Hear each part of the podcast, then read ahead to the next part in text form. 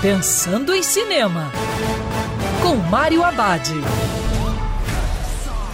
Olá, meu cinéfilo, tudo bem?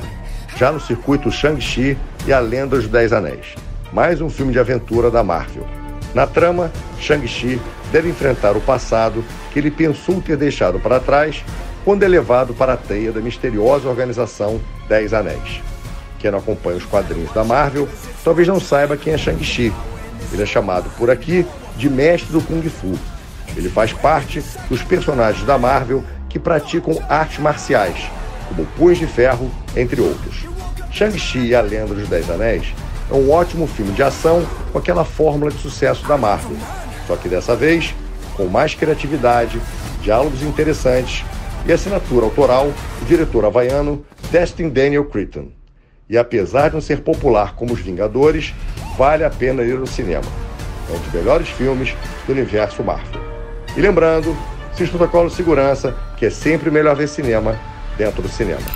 Quer ouvir essa coluna novamente? É só procurar nas plataformas de streaming de áudio. Conheça mais dos podcasts da Band News FM Rio.